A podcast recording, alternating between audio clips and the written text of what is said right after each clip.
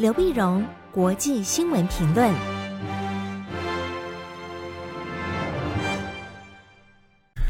各位听众朋友，大家好，我是台北东吴大学政治系教授刘碧荣。今天您回顾上礼拜重要的国际新闻呢。第一个，我们先关心意大利的选举。意大利在九月二十五号举行国会大选，那结果呢，就跟大家选前的预期一样啊，极右派的意大利兄弟党胜出。那么，他的女性的这个党魁呢，梅洛尼呢，那么将会成为意大利下一任的总理。那么，这有两个重要的意义。第一个呢，她是女性。一八六一年意大利独立哈、啊，就统一以来啊，那么第一个女性的总理啊，从一八六一年以来。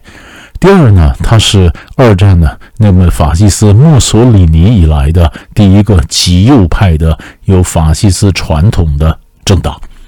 那当然，这个引起呢欧洲普遍的一个关切哈。那梅洛尼呢，他是呃，当然他是三党联合政府，那么他是意大利兄弟党啊，然后另外一个就是联盟党，以前叫北方联盟嘛，那现在后来改名叫联盟党，我希望能够拉到南方的票。那么他的党魁是萨维尼，那另外一个就是前担任总理贝鲁斯科尼的意大利力量党。那梅洛尼呢，他本来也在贝鲁斯科尼担任总理的时候呢，他曾经在他的内阁啊担任青年部长，但是后来呢，他就决定脱离贝鲁斯科尼政党，自己组了。那么在呃这个意意大利兄弟党。兄弟党成长的非常快啊，上非常快。在二零一八年的时候呢，在意大利的选举，他才拿下了呃四趴的票，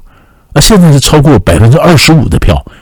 你看到意大利的整个的民心啊，整个是往右边的，往右边的这个民粹的方向倾斜。那很多政治分析家就讲啊，那么其实意大利的政治本来是动荡不安。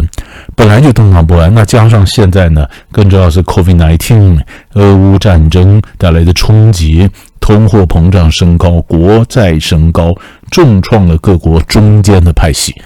啊，大家都慢慢越来越越来越激进，越来越激进，所以慢慢的就把意大利整个选民呢逼到了右边。本来意大利之前的这总理呢，那么德拉吉啊，他是非常有国际声望的前欧洲央行的总裁，但是因为他是技术官僚。国际上很有声望，大家也很放心啊。那么当欧洲呢，呃，没有什么领导人的时候呢，尤其梅克尔退休，那么英国又脱欧啊，肖尔兹呢继任这个英呃德国总理，但是还没有办法像梅克尔一样成气候。马克宏呢，那么在选举时候内部的右派起来，他内部的问题很多，所以美国呢，这么跟欧洲对话呢，本来都是跟德拉吉啊，那德拉吉呢，俨然变成一个欧洲的代言人。但是德拉吉在那右派的势力逐渐起来的时候，他很多政策推不动，推不动就辞职了，所以才有这次的一个选举。那这次选举呢，当然大家就很担心啊，因为他是他是极右派，极右派呢，他是疑欧派，右派他不见得能够能够说呃带领欧洲的团结，甚至甚至梅洛尼以前主张啊，我们是不是退出欧元哈？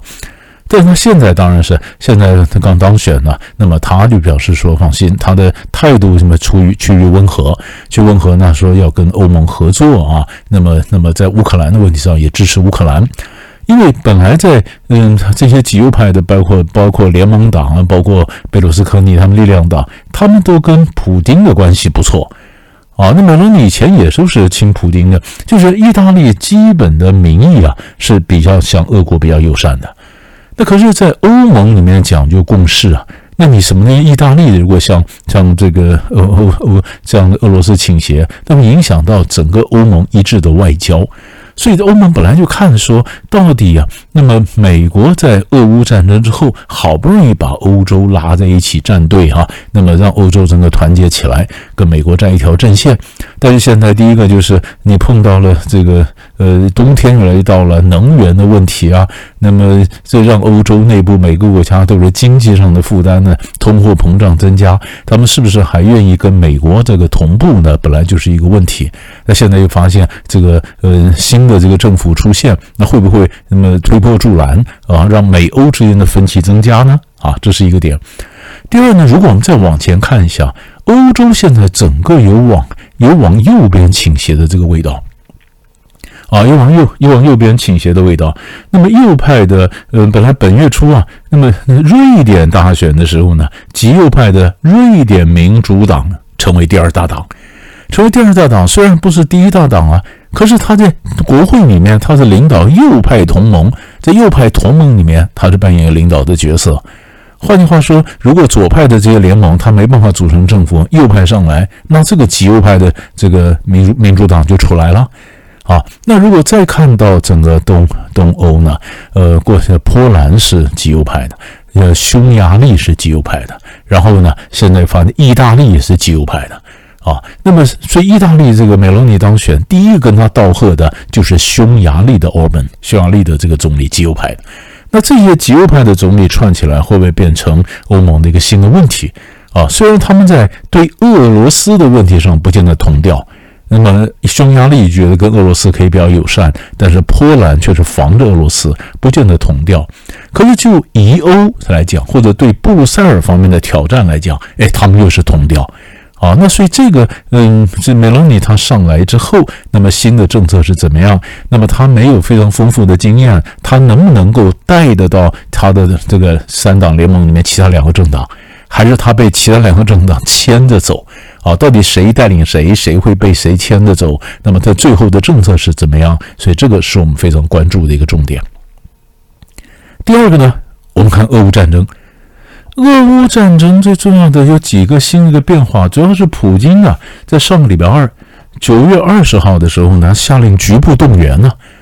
本来在这个俄乌乌克兰战场上，俄罗斯这个呃这个逐渐失利的时候啊，那内部就有很多的民族主义者啦、强硬派了，在说我们要动员啊。那动员呢，普京本来还气定神闲呢，他说不用啊，意思就是说我用一半的兵力对付你乌克兰绰绰有余。但是后来他决定他，他他他沉不住气了，他决定动员，动员三十万人。啊，三十万人，三十万人呢？当然呢，很多人一听到动员，你在画面上看到很多人开始跑嘛。俄罗斯人很多就从边界集结啊，就开始跑啊，乔治亚了，呃，在边界大塞车往别的国家跑，不希望被不希望被抓到哈、啊。那么，呃，那当然，俄罗斯同有很多办法啊，那么趁着严惩逃兵啊啊等等。但是到目前为止还没有说封锁边界了哈、那么，但是还还是很多人在跑。他在跑呢，那这样表示，那普京更重要的是，他演讲的时候还讲啊，他就把这个战争的性质改变了，他就讲的说，西方是绝对就是一副冲着俄罗斯来的，就他说，如果俄罗斯的这个领土呢，领土的完整受到了威胁，俄罗斯不排除用所有的方法，任何可有的方法来为捍卫他的领土和的人民，那当然就包括核子武器啊。让普丁呢也讲了，如果西方任何企图要削弱或者打败俄罗斯的这种企图啊，你都可能小心，你会挑起一个核子大战的灾难。而他说，我绝对不是虚张声势。哇，这整个性质也改变了。所以，俄乌战争本来呢，那么俄罗斯所讲的是因为呃乌东这边问题，他怎么要要要防止呃这个纳粹化，他去纳粹化，他防止乌克兰加入北约。然后后来他又不断的升高，最近升高，他把它升高到说是西方要威胁到俄罗斯，所以他动员了俄罗斯的呃爱国心。这些整个整个战争已经变了，变了。然后大家所关切的已经不是乌克兰到底打赢还是打败，而是普京会不会用核子武器。所以现在呈呈现面前的是核武的威胁，以及那么俄罗斯他把它战争的性质不断的升高。哦，那这个事情，所以美国就讲了。所以在呃礼拜天的时候，九月二十五号，美国国家安全顾问苏利文在三场电视的访问中，就不断提出俄对俄罗斯提出警告，说你一旦用到核武，那么就会有灾难性的后果。啊，但是他没有讲的灾难性的后果是军事呢，是经济呢，还是外交？但是美国也监控俄罗斯小型的战术核武。俄罗斯有非常多的两千多枚的战术核武，那么如果真要动用的话，那战术核武是不是会到同那逐渐会把它搬到这个俄乌边界呢？但目前看起来是还没有啊，还没有动，还没动呢。现在整个剑拔弩张的时候呢，所以各国开始动员起来了，包括德国、包括法国、包括中国大陆都主张说那要进行调解。所以当各国真的动员起来的时候，表示这个局势是有点严重了。那有点严重了，那这调解该怎么进行呢？啊，法国、德国、中国，那怎么样三国联合起来，怎么样调解俄乌战争呢？所以这是我们可以继续观察的一个重点。第三个呢，我们看伊朗，伊朗的暴动啊，那么当然当然也引起我们大家非常的关注哈。伊朗的暴动是怎么回事呢？最主要是一个库德族的库德族裔的伊朗的一个女性啊，叫做玛莎阿米尼，二十二岁。二十二岁时候呢，他在在德黑兰街头被宗教警察或者道德警察抓到，说你头巾呢没有戴好啊，没什么要带去这个呃劳动管教啊，要教育改造。结果被他拘拘了三天以后死了，九月十六号死了。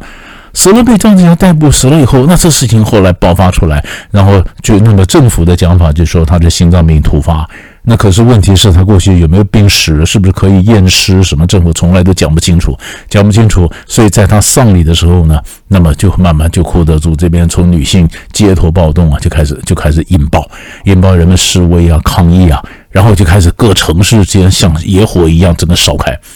这烧开，这里面牵涉到几个。第一个问题就是女性，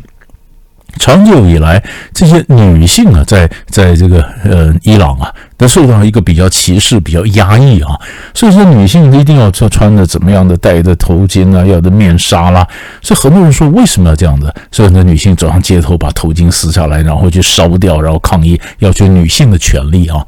那第二个当然是少数民族嘛，库德族。库德族占伊朗的人口大概百分之十，那百分之十呢？但是百分之十一向也受到非常的压抑啊，不公平的待遇，所以库德族整个也爆发起来。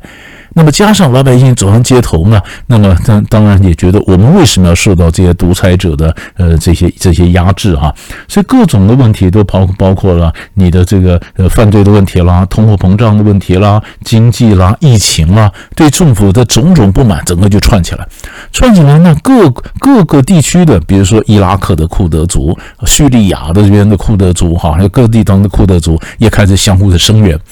那现在当然看起来，整个的伊朗当然派了革命武装部队强强势的镇压，应该可以把那些镇压下去。但是呢，就是看说，呃，尤其像叙利亚、伊拉克这边的库德族自治政府，他们什么反应？各地的库德族会不会因为这件事情而怎么样的团结，会不会涉入？而这个事情会不会影响到伊朗内部的一个权力的争夺？有没有哪些人会起来，哪些人因此而而贬下去？你要从从这个一件事情野火燎原，会燎到什么地步啊？今天威胁到德黑兰的这个宗教宗教以宗教领政的政权的政治体制，应该还不会。但是对伊朗造成的冲击以及长远的影响，是值得我们去关注。因为终究是对伊朗来讲，这样的一个国家发生这么大的一个全国连锁性的暴动和示威，在过去是比较少见的。所以大概呢，上礼拜三大块的主要新闻就为您分析到这里，我们下礼拜再见。